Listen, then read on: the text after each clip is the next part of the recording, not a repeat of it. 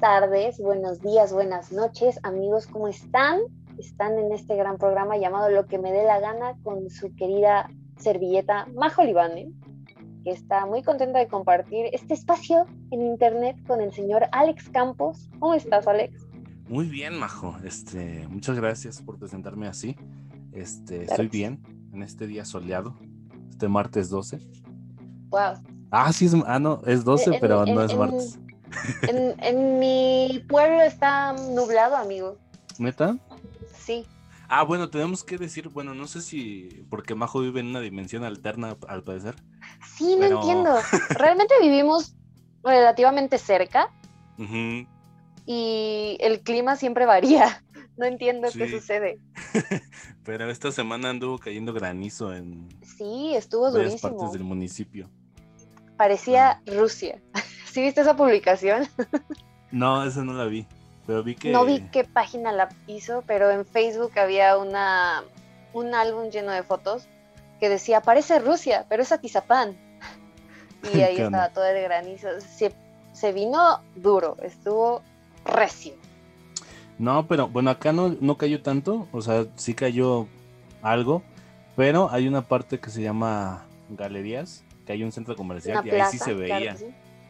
Así de. Sí, se juntó increíble, sí parecía nieve. Acá por mi casa sí se vino fuerte y sí, sí parecía nieve también en ciertas partes. Mis tíos tienen una lona para cubrir, cubrir el sol en su jardín y se Ah, les cayó la lona.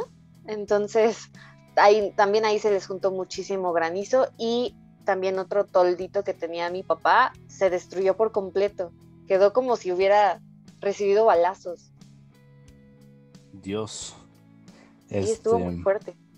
Pues sí, o sea, de hecho una semana antes también a mí se me fue la luz y de hecho vi una noticia que decía que en 20 colonias había ido la luz. Entonces Atizapán se está cayendo.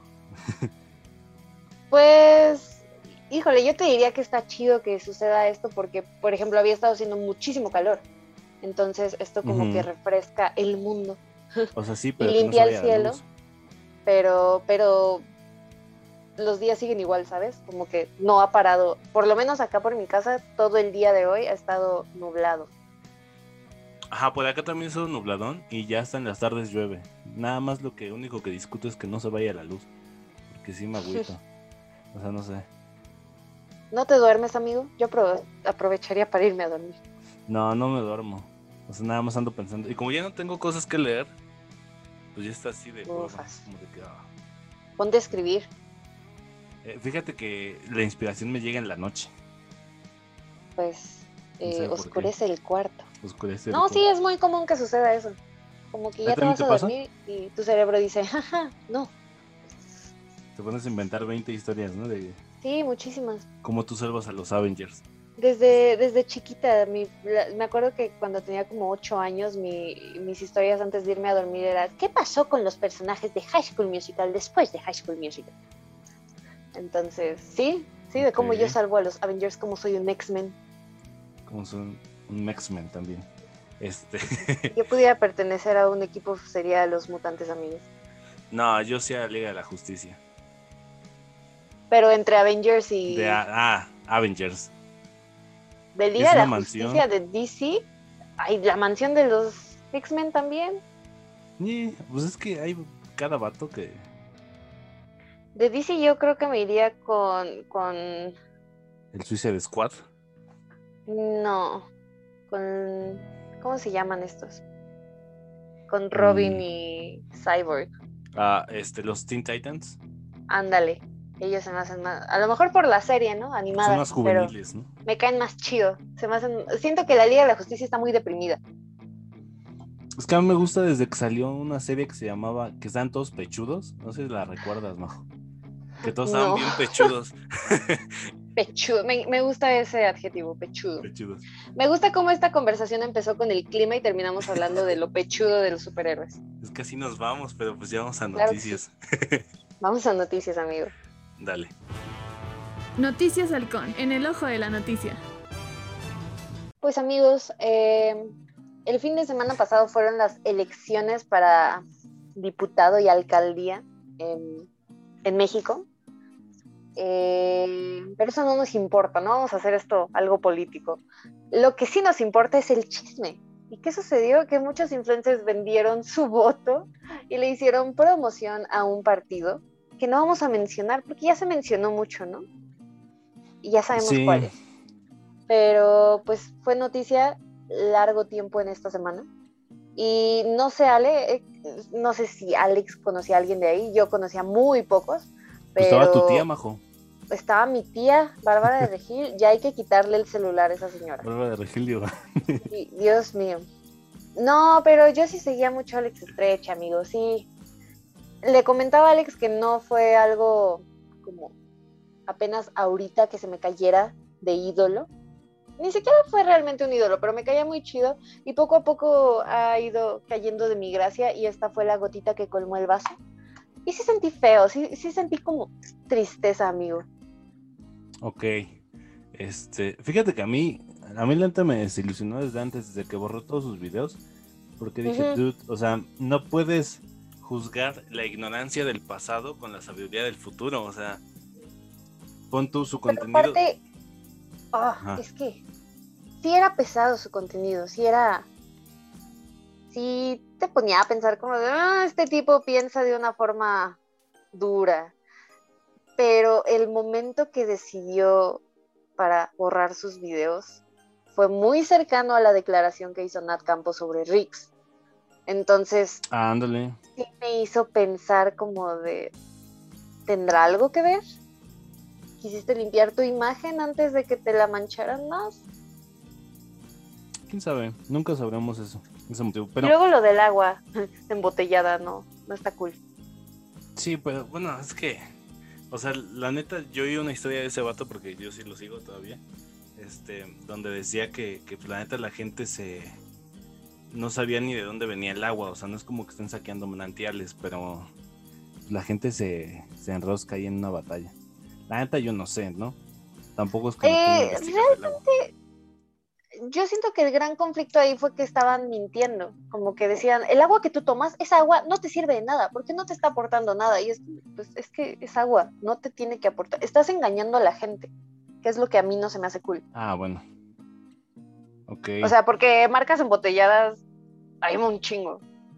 Entonces, que quieran sacar dinero no es algo nuevo, pero que lo hagan a costa de mentir, no, no me agrada. Y también sé que hay muchas personas que lo hacen, ¿no? Pero bueno.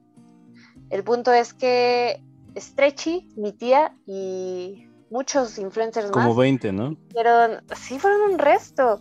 Hicieron esta nada sutil eh, promoción de, pues ya revisé las propuestas y a mí la que más me gustó fue tal. Me encanta porque todos están bien guionados. A mí sí me gustó como lo hizo Alex Srechi, o sea, para la gente que no sepa, yo lo vi en vivo. Me acuerdo que estaba viendo, porque hizo varias preguntas. Hizo muchas historias así. Ajá, le podía preguntar cosas y hubo una, ¿por quién vas a votar? Y el vato, yo, yo por este 6 de julio voy a votar por el Partido Verde. Y ya, ¿no? y, y, dije, ok, o sea, sí suena como una mención, pero, pero lo hizo original, no sé, hay vatos que sí, de la nada, o sea, es como de están en su día a día y, ah, sí, les recuerdo que ese 6 de julio. El de azar lo hizo. Ajá, y yo dije, vato, ese vato sí necesita la lana. Como que el azar viene de un momento difícil en su carrera, que él se buscó, pero dices, como neta, este era el mejor paso a continuación. Yo no sé por qué ese partido le pagó, o sea, para empezar no es como que tan buena. Eh, ajá, publicidad, exacto. Sí, y tiene razón Alex, como que Stretchy lo disimuló mejor que otros.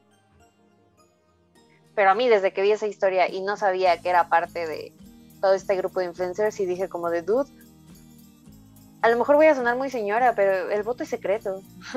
no tienes, porque finalmente es esto, son influencers. Y a mí se me hace una estupidez que personas sean como una influencia por el simple hecho de que son famosos pero desafortunadamente así funciona. Muchas personas lo siguen y toman decisiones en base a lo que estos vatos dicen. Entonces, no puedes hablar de política, ¿no? Es, es como la regla implícita en todos lados de no fútbol, no religión y no política.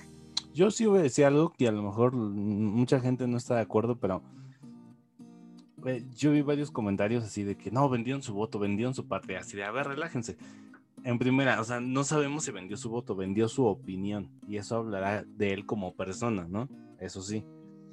Pero, o sea, yo no lo vi mal, es como de, ves una campaña, o sea, es como si Coca te pagara, ok, la gente se alborotó porque fue de política y fue en especial de ese partido. Pero, o sea, el, el estarlos satanizando como lo he visto en las noticias esta semana, es como de que ya déjalos, o sea, es neta que te vas a preguntar o preocupar por una persona que vendió su opinión y que al final de cuentas se ve que casi nadie le hizo caso porque ese partido casi no tomó gobernaturas. O sea, siento que hay cosas más importantes en que enfocarse. O sea, lo del metro apenas fue hace como un mes y también abrió una carpeta de investigación y de eso no se ha sabido nada. Y de estos vatos, luego, luego a la semana, ay, vamos a abrir carpeta de investigación. Y... Pues es que, es que tú lo dices como si fuera Digamos que sí, lo escondieron tras una opinión, pero fue justo un día antes de las elecciones. O sea, sí. Y eso no es legal. O sea, sí es un delito. es, no está permitido, es que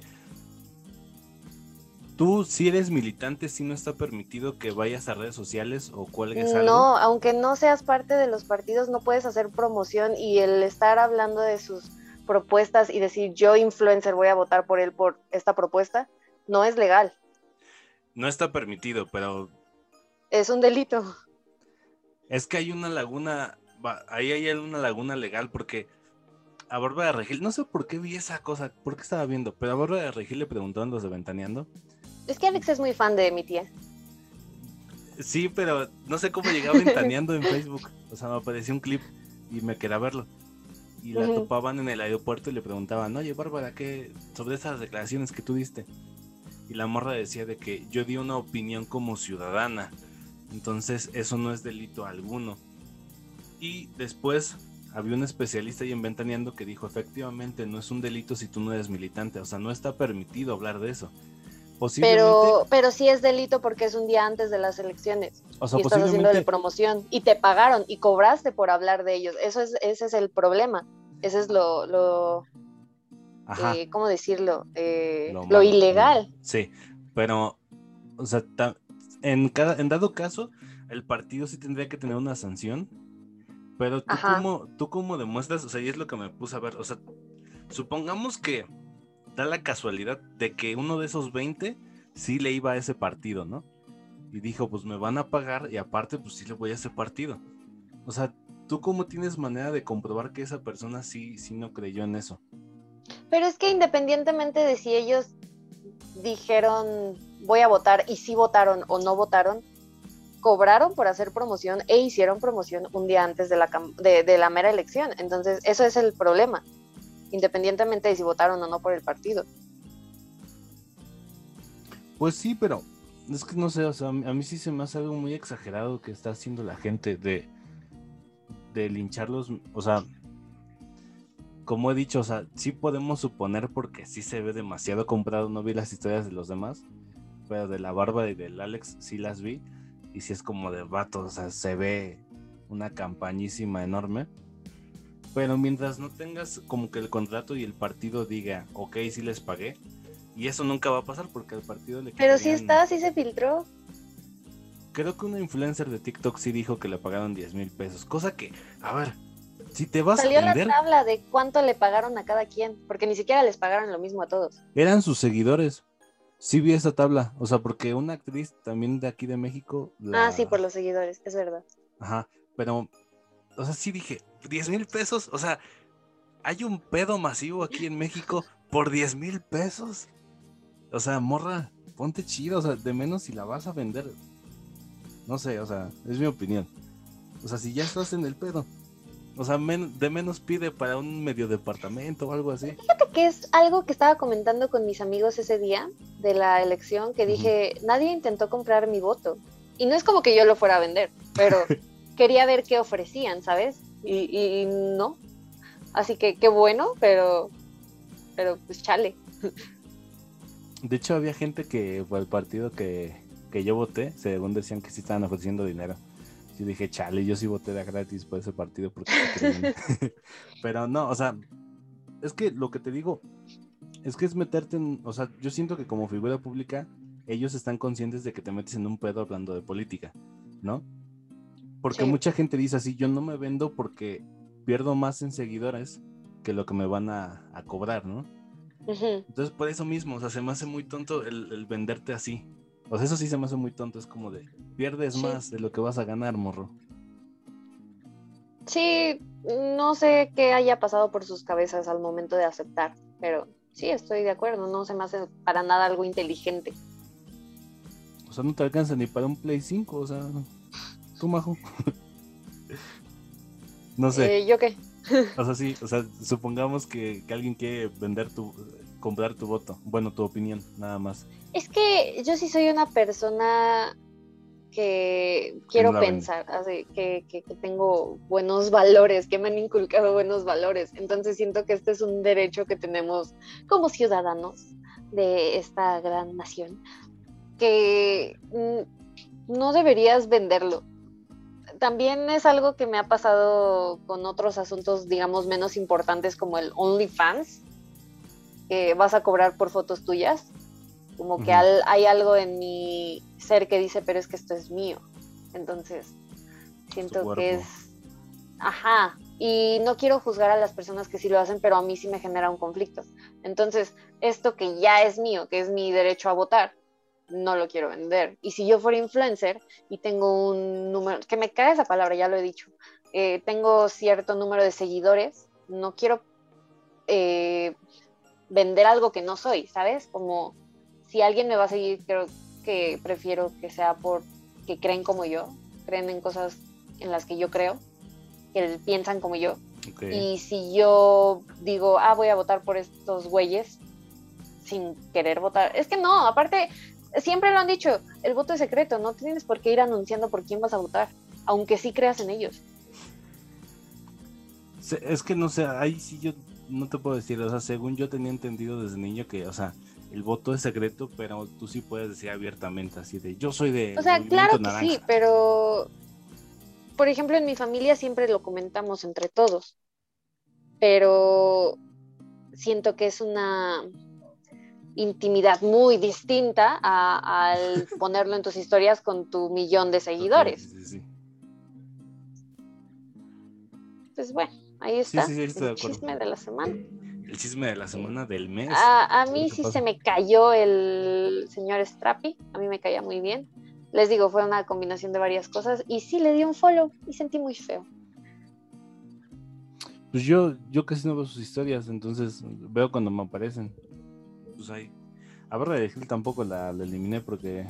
Bárbara, es que también eso fue algo que se comentó mucho en redes sociales, como ¿por qué seguimos haciendo este tipo de personas famosas? Si se ve que claramente no son.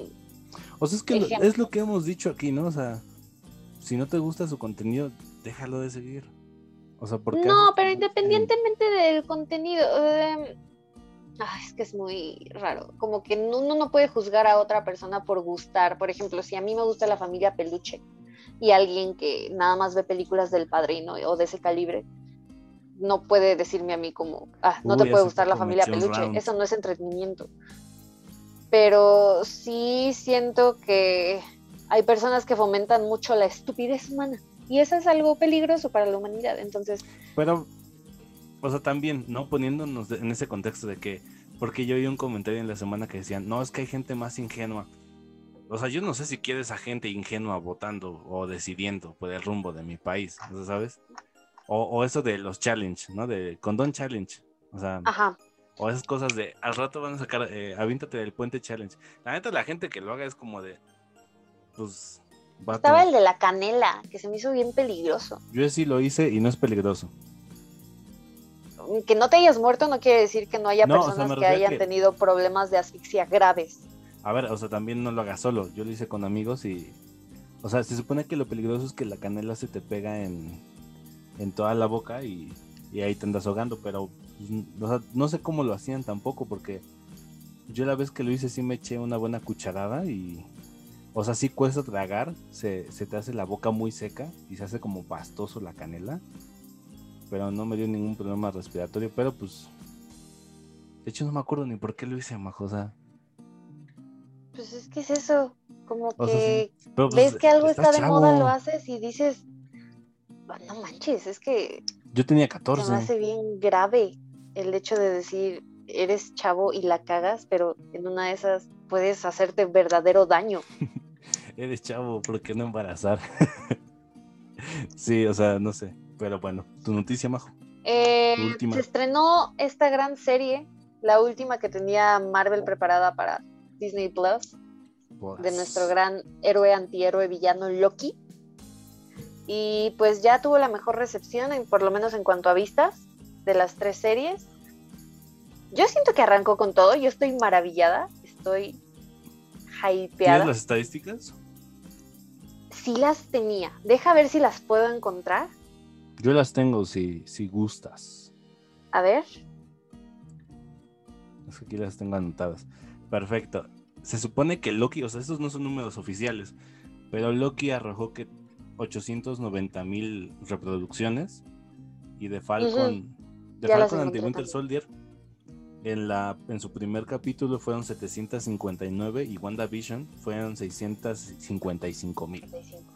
Ujú. Entonces, este, pues sí, está muy fuerte. Digo, al menos de Marvel, ¿no? Claro, no sé cómo. No sé de Mandalorian. Mandal- Ah, Ajá. exacto. O, la de High School Musical. Ese épico éxito. ¿Qué, ¿Tú qué piensas, amigo? Yo vi varias personas quejándose de esto que hace Disney, que es ir lanzando un episodio a la semana, que también sucede con varias series de Netflix, A mí me que choca. dicen, ajá, que dicen, si yo quisiera estar siguiendo un horario, vería la tele eh, abierta, no contrataría. Por ejemplo, lo que hace Warner Bros. O sea, las series de Flash y de Superman, esas obviamente son cada semana porque las pasan en la tele. Pero Netflix y Amazon y Disney que tienen la posibilidad de... Aquí está papi, tus seis episodios. No lo hacen, o sea, en Cobra Kai sí, o sea, entiendo por qué lo hacen, porque Cobra Kai murió muy pronto. O sea, te echaron los 10 episodios y fue como de pum, ¿cuánto te dura el hype? ¿Como dos semanas? En cambio, lo que está haciendo Disney es como de que, que no se muera tan rápido la serie en cuestión a, Ajá. a hype. A mí sí me agrada por ese aspecto. A mí no. Siento que así haces que dure más. Si no, se te iría la serie en un día. Exactamente. Porque, no sé, a mí me agrada. a mí no, a mí sí me da medio así de ya, dámelo. Te desespera. Dámelo, papucho, sí, exactamente. Lo único que no me gusta es que tengo que ser de las primeras personas en verlo o si no me spoilean. Eso sí me molesta. Exacto, Majo se la sabe. No, hubo ni un solo spoilear. episodio de Falcon que no me spoilearan. Todos Ah, me no, los spoilearon. A mí no. Y ya, con sí. Loki no va a suceder. Me paré a las 5 de la mañana para ver Loki ese día. Ok. Y valió la Este, pena. Yo igual los veo como a las 6 de la mañana. Lo iba a ver al- a las 12 en la madrugada, pero no estaba cargado todavía. Entonces. Pero bueno, si ustedes bueno. extrañaban al dios de las mentiras, ya está en Disney Plus. Exactamente, ahí lo puede hallar. Y pues, ¿te parece que vayamos al tema, Majo? Vamos al tema, amigo. Qué emoción. Hoy, presentamos es la prepa, amigo. la, La prepa, esa épica prepa. etapa, esa épica etapa donde te enamoras o este tienes tu primera borrachera o tu sea. primera curiosidad en el mundo de las drogas. Este, ¡Wow! o tu primera Amigo, terminé la prepa hace como hace cuatro años y no he vivido nada de eso. ¿De qué hablas? Entonces, ¿en qué prepa ibas, Majo? Iba en esta maravillosa En esta escuela que tú y yo escuela. conocemos. Ajá. ok, ves que hay que aclarar algo. Majo la hizo en, en un año y con dos exámenes. Pero no creo que eso tenga nada que ver. No, ya sé, pero nada más. O sea, es que sí es diferente porque yo siento que, o sea, por ejemplo, la, la gente que no sepa la preparatoria aquí en México es de tres años. Yo por, por dedicado la hice un año más, entonces hice cuatro años. Este, y Majo, bueno, hay posibilidad de acabarla en seis meses, en un año, en un examen. No sé cómo puedes hacer eso, pero bueno. La este, prepa abierta. Ajá. Y también, yo no sabía, pero eh, hace poco Majo comentó que la cursó en dos años, ¿no? Es correcto. ¿Qué, qué pesado? ¿No se te hizo pesado? No, amigo, al contrario, yo cuando iba en secundaria llevaba eh, como nueve materias, como ocho, nueve materias, Y la modalidad de esta prepa es que si ibas a tres años, llevabas cinco materias nada más. Y si ibas a dos años, a dos años, llevabas siete materias. Entonces, de cualquiera de las dos ya llevaba menos materias que en la secundaria. Y se me hizo fácil. Además, como tenía mi sueño guajillo de ser actriz. Igual no prisa, pero sí, ajá. No, pero sí tenías prisa. Sí, sí tenía prisa, sí, ya quería. Sí, sí, te entiendo. Pero, a ver, quiero comenzar con Comipems, ¿no? Eh, nos faltó muchas cosas en el de podcast de la secundaria, que va a haber una segunda parte, no, o sea, no inmediatamente, pero pues va a haber una segunda parte. Algún día.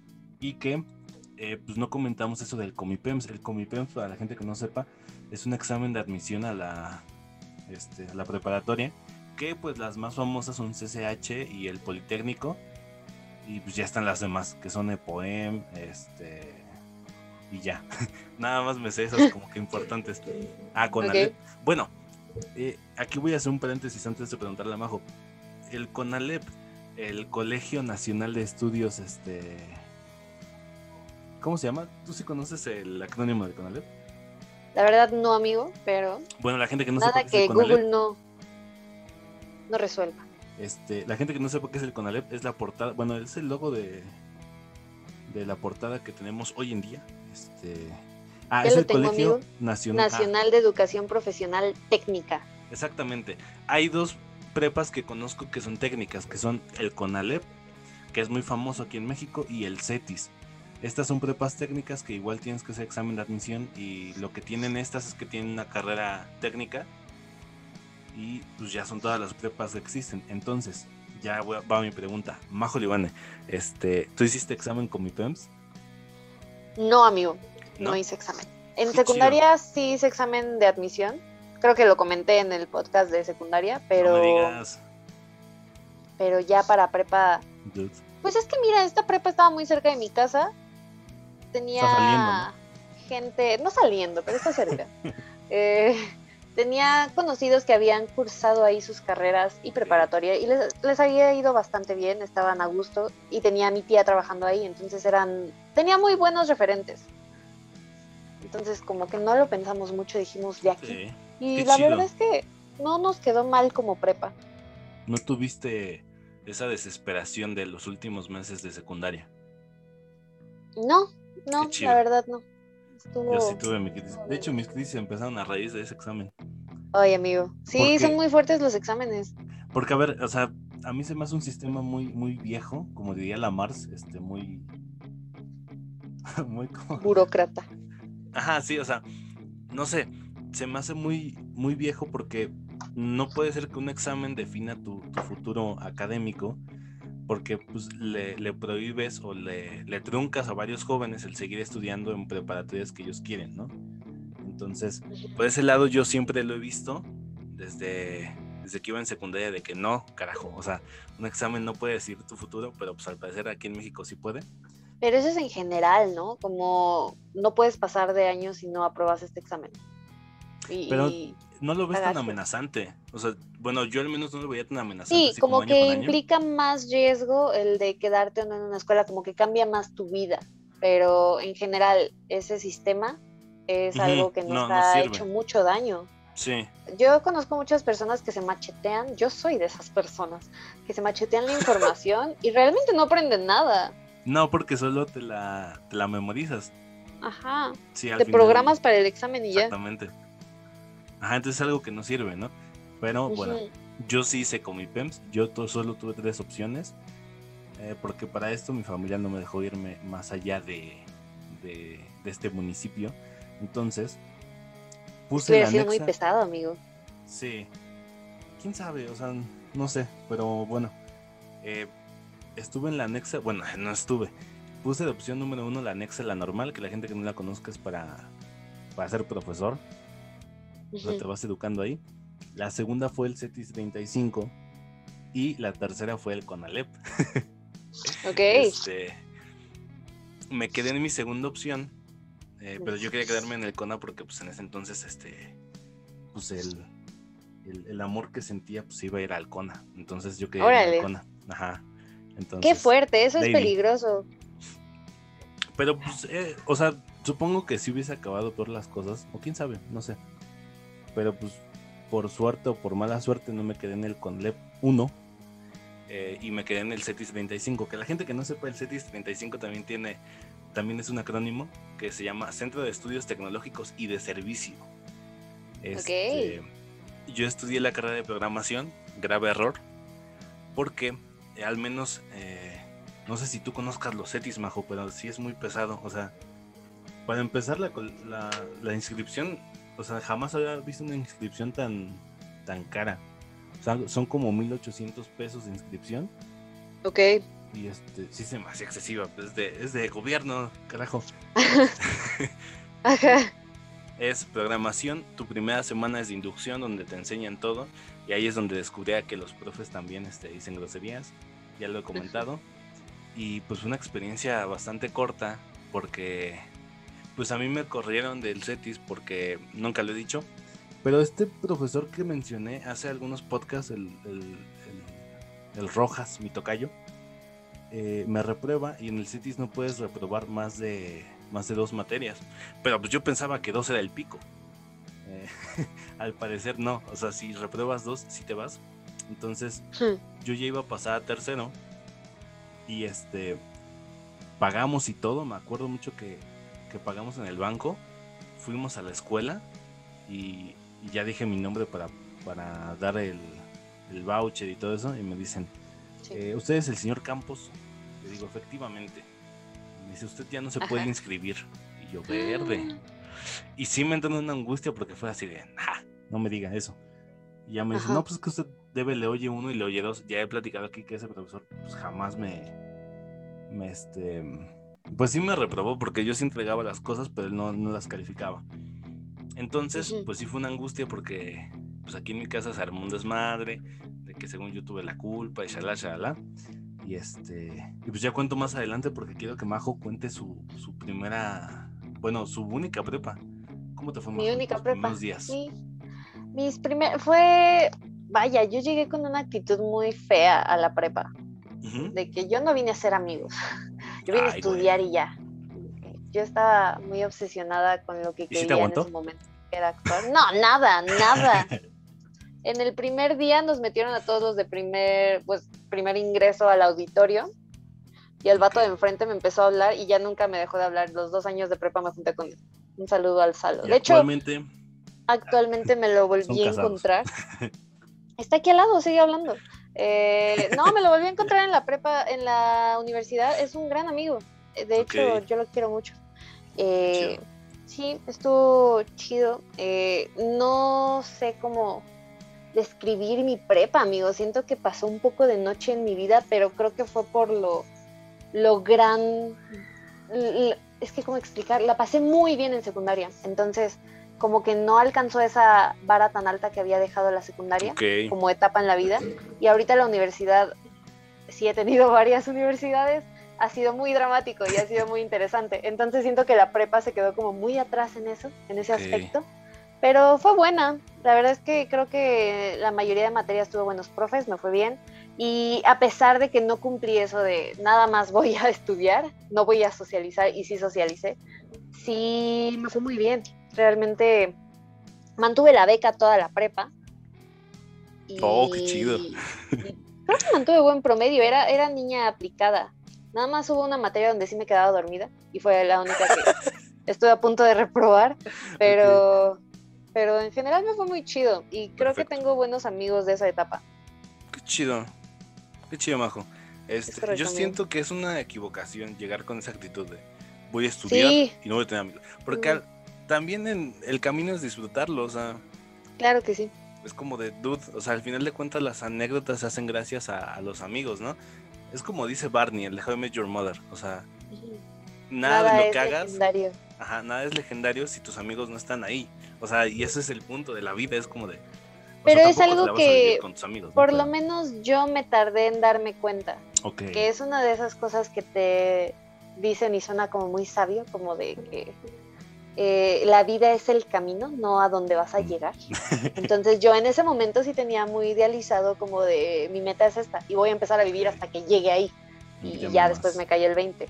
realmente no me cayó tanto el 20 y luego empecé a vivir, como que empecé a vivir y ya después me di cuenta como de, ah, y estuvo bien. O sea, siento que uno va creciendo de diferentes formas. Ok, sí, supongo que sí. O sea, digo, mis primeros días en, esa escuela épica en el CETIS, sí fueron bastante traumantes porque me acuerdo mucho que, o sea, yo, yo cambié de, bueno, no de cassette, pero sí dije, a ver, estamos en un nivel superior, eh, hay que aguantarnos muchas cosas y pues vamos a hacerlo chido. Entonces, yo me acuerdo que a mí la prepa sí me deslumbró mucho porque dije, son tantas cosas que tengo que hacer o sea, no sé, pero al menos a mí sí me metió en miedo de tienes que hacer esto, esto y esto. Y si no pasas, repruebas. Y si no haces esto, repruebas. Ya como de verde. Y la secu no era tan complicado. Y te debo de confesar que los dos primeros. Las dos primeras este, calificaciones que tienes, yo sí reprobé en todas, menos en inglés. Pero amigo. era tan idiota las, las veces que reprobaba porque, o sea, yo, yo hasta hacía memoria y decía, verde, es que no es posible que esté reprobando todas. Y, eran cosas estúpidas, porque era como de, este día vamos a calificar el cuaderno. Era como de, ah, ok. Y si tenía todo lo del cuaderno, pues ese día no llevaba el cuaderno, se me olvidaba. Y los profes son ojetes en el CETIS, porque no dicen, nada más dicen, este día. O sea, no hay otro día. Entonces ya de verde, pues ya no traje el cuaderno. O me acuerdo mucho que en computación, un profesor me canceló mi trabajo, que era hacer capturas de... Es que yo disfrutaba computación en primaria y secundaria y en prepa se me hizo horrible. no, yo la pasé muy mal. Porque fue cuando empezábamos a ver macros, lo de estas funciones y yo sí me perdía muy cañón. En Excel más, yo batallé mucho en Excel. Eso me tocó en secundaria. Chale. Pero este profesor me, canceló mis trabajos que eran capturas de pantalla de Word. Porque no tenían mi nombre. Y le dije, profesor, son mías, ¿no? Hay muchos profes así, abusan de su poder. Sí, me dice, no tiene tu nombre y aparte están en blanco y negro. Le sacaste copia y le dije, no, o sea, si eran por esas cosas que me reprobaban ya de dude. Y me acuerdo que el último, el último parcial sí dije, ya, o sea, si no voy a salvar este semestre, voy a vengarlo. Ok. Y la neta saqué, saqué casi 19 en todo. O sea, salvé, salvé el semestre y no sé qué me pasó, o sea, dije, ya voy a cargar todos los cuadernos, o sea, ya para que no haya falla. Mucho tiempo así llevé todos los cuadernos, los salvé y en segundo, qué fuerte, ese ritmo. Sí, porque hubo mucha gente que no salvó materias, nada más no salvé la de Leoy, ¿no? Todo el mundo sabe esa historia. Pero fuera de eso, o sea, para mí sí fue una experiencia nueva, fue como de que, oh, ok, este es, se supone que aquí es donde voy a vivir experiencias inolvidables. Órale. Pero nunca me sentí en como que en, mi hogar. O sea, no sé cómo expresarlo, pero yo lo defino como de nunca me sentí pertenecido ahí. O sea, siempre. Ok, no te sentías parte de. Ajá. O sea, tuve amigos, pero pues era como de que no, no sé, siento que no pertenezco aquí. Qué loco, qué ¿Te pasó algo así? Fíjate que me pasó con mi secundaria que yo ya sentía que era un segundo hogar.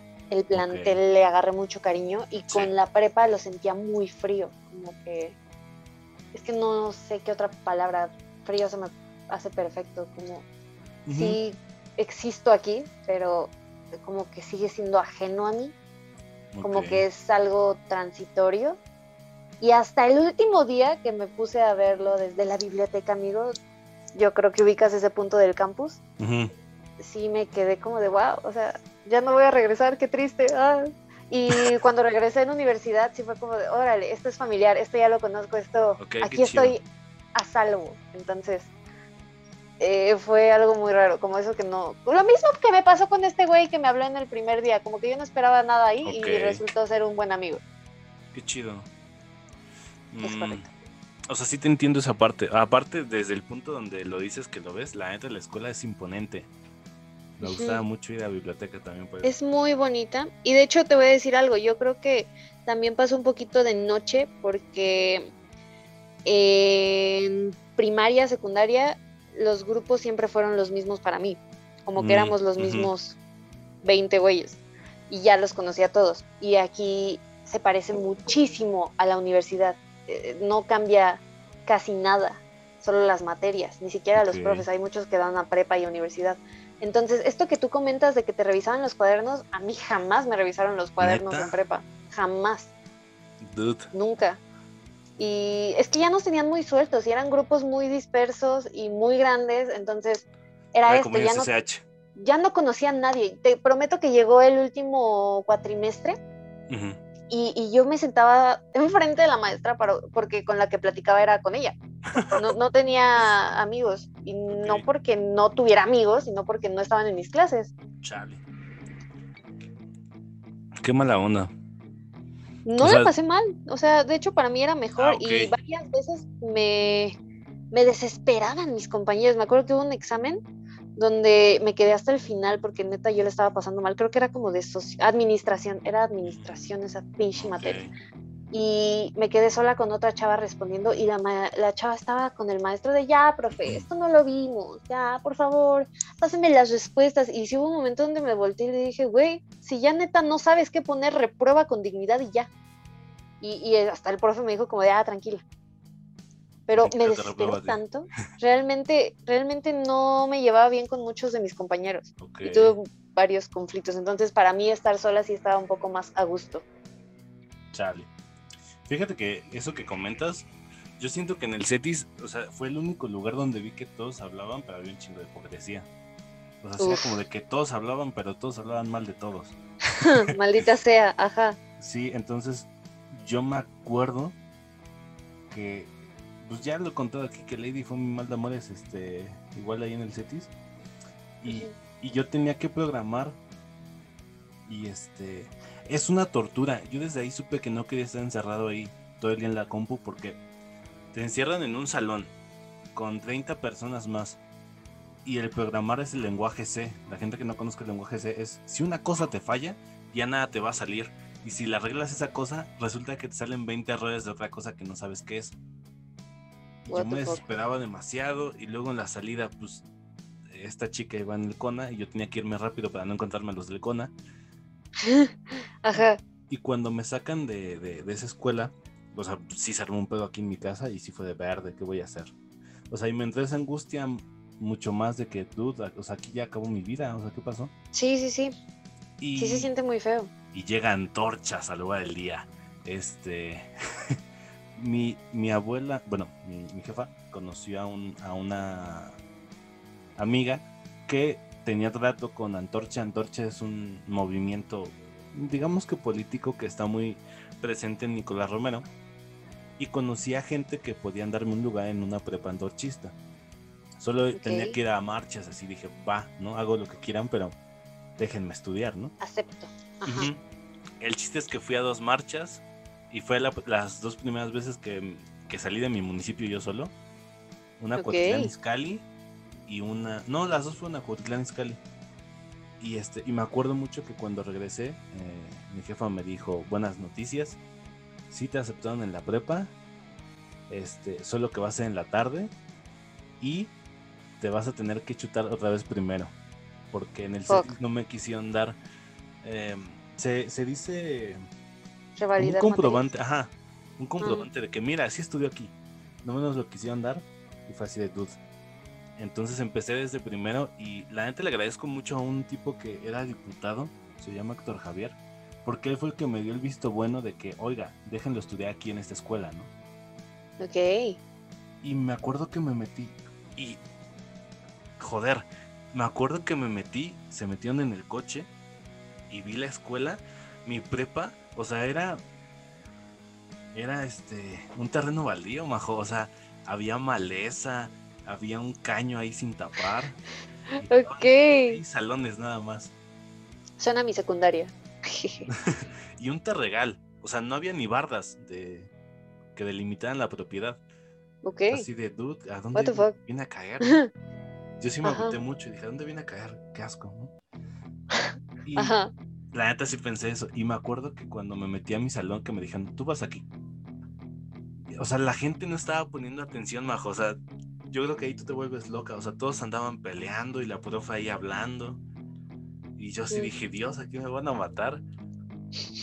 Ok. Me acuerdo que me metí y no sé, no sé si hubo un acto divino, pero vi a un compañero de la secundaria que se llama Nico. Y yo dije, a huevo, ya no voy a estar solo, ¿no? Ya tengo a alguien a quien hablarle. Porque yo soy muy mal socializando, o sea, yo no inicio la conversación con alguien. O sea, no sé, no soy tímido, pero pues no, no soy ese tipo que habla primero. ok. Entonces me acuerdo que me llamó y de ahí en adelante conocí a mis mejores amigos, a mi familia. Y la neta la escuela estaba muy chida. O sea, sí era antorchista y todo, pero la neta las vivencias que viví ahí, valga la redundancia, y la neta lo unido que son, o sea, que es como de que, o sea, no tienen la infraestructura de una prepa, pero la neta la gente es muy unida y los profes enseñan bien. O sea, sí era como de que, ah, qué chido y no me arrepiento. Qué chido, amigo. Qué, qué padre que lo tengas como una, un momento chido de tu vida. Sí, la neta sí, o sea, esa prepa para mí sí fue mucho, mm, creo que mi mejor época de, de estudio. Para muchos, la prepa es lo grande. Fíjate que yo no pensaba eso cuando llegué al CETIS, porque yo dije, chale, otra vez el rechazado del, del salón, del que le gustan los superhéroes. Y este, y en esta prepa también lo era, pero ya era alguien conocido. O sea, no sé, es una celebridad, pero sí alguien conocido por los profes, por muchos alumnos, de que ese vato es el primero de su salón.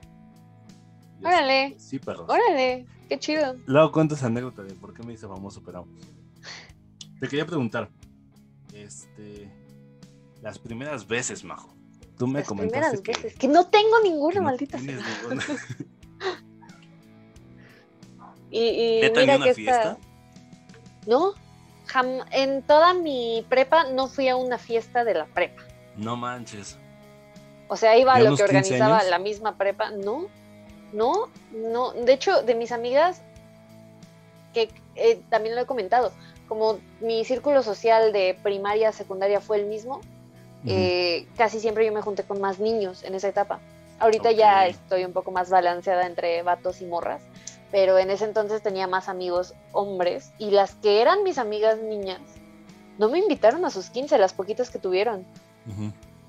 Entonces, no. Y en prepa, te digo, casi no hice amigos y estos pequeños grupos. Ah, mira, una chica sí. Sí. Tuve una que era. En algún momento me llamó su mejor amiga. Hasta yo me quedaba como de, ah, qué fuerte. No, no sé si tú eres mi mejor amiga, pero me llevaba muy chido con ella y tuvo 15 años y se me invitó. Pues es que la acaba de conocer. Para mí, mi mejor amigo. Eh, mi mejor amigo era. En ese momento. Era alguien que yo conocía desde los 6 años. A los 15, son casi 10 años. Entonces, para mí que me dijera, eres mi mejor amigo, ni me conoces, cállate. Entonces, y ah, más adelante se portó muy mal conmigo. Entonces, sí, no, no estuvo tan chido. Pero ahorita ya no. Eh, desde prepa fue algo, fue una amistad tóxica, amigo. Ok. Un saludo a Romina. Un saludo a Romina. No, gacho, amigo. Eso que hice yo con Ivane me lo copió. ¿Sí? Sí. Me copiaba muchas cosas y me di cuenta hasta muy tarde. Quería ser tu ejemplo. Sí, ¿no? Eh, era su ejemplo. Ajá, era su ejemplo. Ah, tenía muchos pedos en casa. Ok. O sea, finalmente. Bueno, ¿cómo llegamos aquí? Mis primeras veces, eh, nada más tuve esa fiesta. De ahí en fuera no fui a ninguna otra. Nunca tomé una gota de alcohol durante mi prepa. Jamás. ni en la prepa. Jamás. en universidad sí, en prepa no, en prepa no. Ni drogas, pero eso en la vida, o sea, no ha llegado. El alcohol es una droga. Es que fíjate que yo soy una persona sana, ¿no? Adicta. No, al contrario, estoy muy enferma. De poder. no, o sea, realmente cuando encuentro algo que me gusta, me cuesta mucho trabajo despegarme de eso. O sea, tú eres de la gente que le compran unos frijolitos de chocolate y no deja la bolsa hasta que se acabe. Ajá, exactamente. Con la comida soy muy así, entonces sí me considero responsable en ese aspecto de decir, no, yo ya sé cómo me pongo cuando algo me gusta, no me voy a arriesgar a que algo así de nocivo me vaya a gustar y volverme adicta entonces, no, no ha sucedido y dudo que suceda, amigo. No he probado. ¿No te llama la atención? ¿No tienes una cosquilla? Con el alcohol, porque me da curiosidad saber cómo reacciono, cómo, cómo es mi yo ¿Cómo serías? Ajá, pero no lo suficiente aún. Yo tengo una teoría que, o sea, el alcohol eh, tiene dos lados, el lado luminoso y el lado oscuro de cada persona. El lado luminoso Lamentablemente esto ha llegado a su fin. Así que te esperamos el próximo jueves con la segunda parte y conclusión de este episodio. Bye. Chao. Se acaba la función.